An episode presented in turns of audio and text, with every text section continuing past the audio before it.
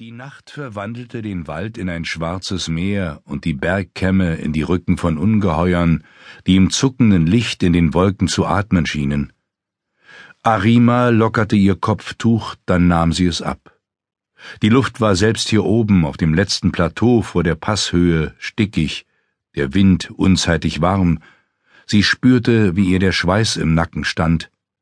Sie und ihr Begleiter waren geritten, so schnell sie konnten, das Kloster von Roncesvalles, das sich an den steilen Hang unterhalb des Ibaneta-Passes duckte, lag hinter ihnen. Weit vor und unter ihnen, dort wo der südliche Eingang des Passes lag, tobte ein Herbstgewitter. Über die endlos sich hinziehenden bewaldeten Bergrücken hinweg leuchteten die Wolken im Schein der Blitze. Wenn das Unwetter hierher zog, würde es die Passstraße in einer Sintflut von eisigem Wasser ertränken, Herbstgewitter waren die schlimmsten im Pyrenäusgebirge. Dem Pass, der das Bergmassiv im äußersten Nordwesten überquerte, brachten sie zuerst drückende Luft, dann Regen, Schnee, Hagel und danach tagelange Nebel. Selbst Arima, die hier aufgewachsen war und ihre Heimat innig liebte, fühlte sich dann klein und nur geduldet. Manchmal verschonten die Gewitter den Pass, Hoffentlich würde ihn auch das Schicksal verschonen, davor, zum Schauplatz einer Tragödie zu werden, über die man in Hunderten von Jahren noch mit Schaudern sprechen würde. Grund zur Zuversicht gab es aber nur, wenn es Arima gelänge, ihre selbst auferlegte Mission zu erfüllen. Sie dachte an die Männer, die dem Wüten so gut wie schutzlos ausgeliefert sein würden, auf der einen Seite die Franken, auf der anderen Seite die Mauren, das gleiche Elend hüben wie drüben, Morgen würden sie aufeinander losgehen. Es konnte kein Zweifel bestehen, wie der Kampf ausgehen würde. Die Franken würden untergehen und mit ihnen ihr Anführer Roland de Maine, der größte Held des fränkischen Heers, Arimas zukünftiger Ehemann. Arima Garcès, Tochter von Comes Saint-Loup Garcès, Herren über Bourg-Roncevaux auf der Passhöhe, hatte eine einzige Chance, die Vernichtung des fränkischen Heers zu verhindern. Sie wandte sich im Sattel zu ihrem Begleiter um, der etliche Pferdelängen hinter ihr herankam. Es juckte sie, ihr Pferd wieder anzutreiben, doch sie wusste, dass es eine Pause brauchte. Du fällst zurück, mein Freund, sagte sie atemlos. Ich falle nicht zurück, Duna Elf. Ich habe nur ein Pferd, das noch älter sein muss als ich und das Angst vor Gewittern hat. Er sprach makelloses Fränkisch, allerdings mit einem rollenden angelsächsischen Akzent. Dann sollte sich beeilen, ins Trockene zu kommen, sagte Arima, die wusste, dass mitnichten das Pferd, sondern der Reiter sich vor Gewittern fürchtete und die die Anrede, die er für sie verwendete, wenn er sich um sie Sorgen machte, Dunaelf, Bergvieh, als Kompliment empfand. Es wird erst froh sein, wenn es ein richtiges Dach über dem Kopf hat. Je eher wir das Heerlager erreichen, desto größer ist die Chance, nachher wieder trocken zur Burg zu gelangen. Arimas Begleiter hob den Kopf und schaute ihr ins Gesicht. Als ob du nach Roncevaux zurückkehren würdest, wenn du erstmal im Zelt des Heerführers bist. Das ist eine respektlose Bemerkung. Äh, Respektlosigkeit gegenüber der Jugend ist das Vorrecht des Alters. Arima schwieg eine Weile. Ist es immer noch so offensichtlich? fragte sie dann. Was? Die Sprache deines Herzens, das Licht in deinen Augen, wenn von ihm die Rede ist, der Sonnenschein an einem schönen Tag ist nicht so offensichtlich. Ich wundere mich, dass du mir keine Vorhaltungen machst. Hm, weshalb sollte ich das tun? Weil du sonst zu allem und jedem eine Meinung kundtust, Freund Alchwin. Augenblick mal, da verwechselst du mich. Der vermaledeite Bischof ist es, der immer zu allem was zu sagen hat. Das sagt Bischof Turpin auch von dir. Hm, machte Arimas Begleiter. Der Spott war mit der Erwähnung Bischof Turpins aus seinen Zügen gewichen. Sein blasses, bärtiges Gesicht verschloss sich. Arima erkannte die Sorge darin, aber sie wusste keinen Trost. Ihre eigene Sorge war noch tausendmal größer. Sie wandte sich wieder um. Wir sind da, sagte sie bald darauf. Auf dem schmalen Pfad standen plötzlich drei schweigende Gestalten. Arima sah Helme in der Düsternis blinken, das Schimmern von Panzerhemden und das Glitzern der stählernen Lanzenspitzen. Sie zog das handförmige Amulett aus ihrer Tunika, das sie die ganze Zeit dort verborgen gehalten hatte, und reichte es einem der Soldaten.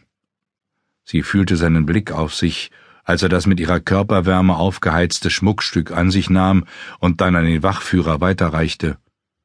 Dieser musterte schweigend erst das Amulett, dann Arima, dann reichte er den Anhänger ebenso schweigend zurück und trat beiseite. Arima fühlte ihr Herz so heftig klopfen, dass sie es beinahe zu hören glaubte. Die Wächter verschmolzen hinter den beiden Reitern mit der Dunkelheit. Es hatte keine Schwierigkeiten gegeben, genauso wie es ihr gesagt worden war. Die gnadenlose Schlacht zwischen den Franken und Mauren mochte morgen in den dritten Tag gehen, aber die Disziplin der Soldaten hielt. Von fern rollte der Donner, und auf dem Wind wehte jetzt der Geruch von Regen heran.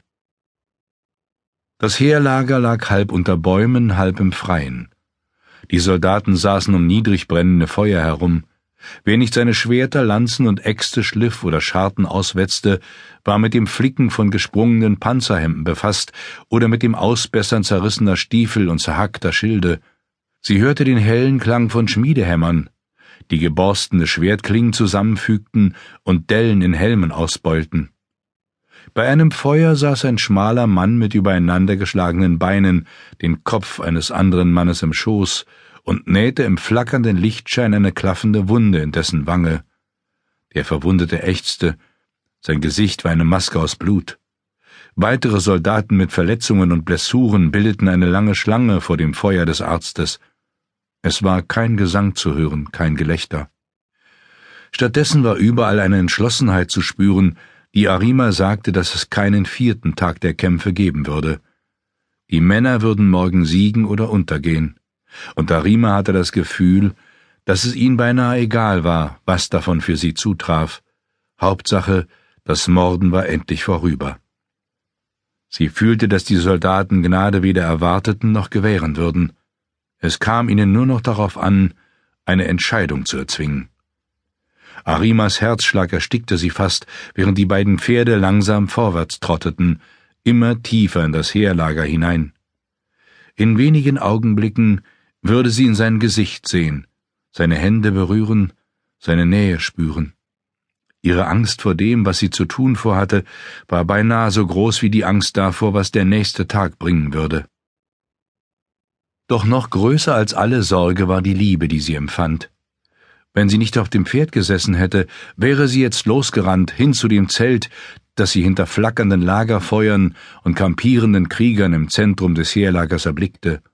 Soldaten kamen auf sie zu, nickten, nahmen ihr und ihrem Begleiter die Zügel aus den Händen und führten sie in den Kreis der Zelte, die sich um die Behausung ihres Heerführers drängten.